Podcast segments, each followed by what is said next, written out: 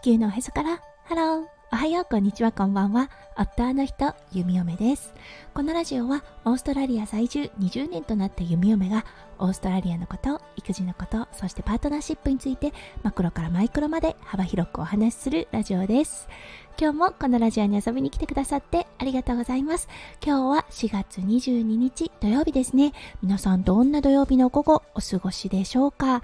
弓嫁が住んでいるオーストラリア今日はねちょっとお天気が崩れています。パラパラと雨も降っている感じでちょっと外でのアクティビティは難しいですが、はい、家の中でできることを今はしています。はい、それでは最初のコーナー、ネイティブってどう話す？今日の Aussie English。今日のワードは My Love です。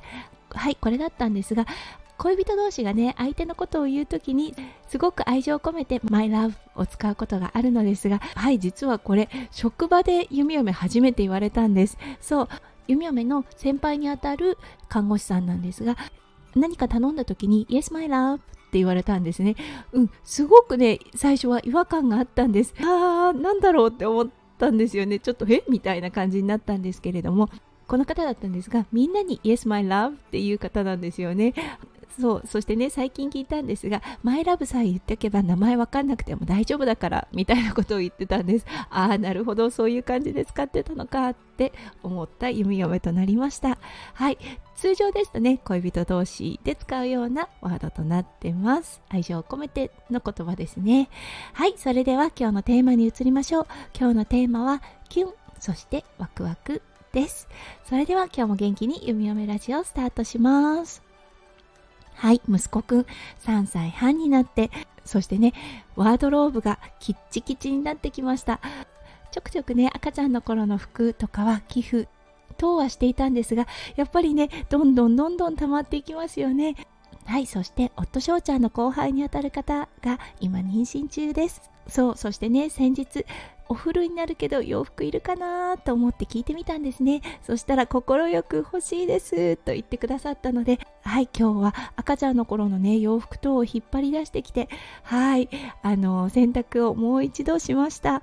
こんなにちっちゃかったのかって思う服がたくさん出てきて、うん、そしてね、なんかこう、キューンというような気持ちになりました。うん、そしてこの洋服たちを赤ちゃんがね着てくれるのかって思うとなんかね心がワクワクしたんですよねそう本当ね息子くんが生まれた頃ってねもうバタバタしすぎて赤ちゃんのもう可愛さっていうよりも日々のねもう大変な業務というか日々のね大変なルーティンに飲み込まれていてその時一瞬を楽しむってことをなかなかできなかったような気がするんですねでもね今こうやって赤ちゃんのお洋服を洗っていてそしてねそれを畳んでっていう行為をすることで、あこれにね新生児がくるまれるんだって思うと心がねふわっとしてキュンってするような気持ちとなりました。はい。ワードローブはねもう本当にすっきりし始めました。そうそしてね眠らせておくのではなくてね赤ちゃんが使ってくれるんだって思うと本当心がね嬉しくなってしまいました。はい。心の断捨離そしてお家の断捨離にもなった今日の弓嫁となりました。皆さんも断捨離するときこんな気持ちになったことはありませんか？はいということで今日は心キュンってなってそしてワクワクっていうのをお話ししました。はい今日も最後まで聞いてくださって本当にありがとうございました。皆さんの一日がキラキラがいっぱいいっぱい詰まった素敵な素敵なものでありますよう弓嫁心からお祈りいたしております。それではまた明日の配信でお会いしましょう。地球のおへそから。ハロー。弓嫁ラジオ。弓嫁でした。じゃあね。バイバイ。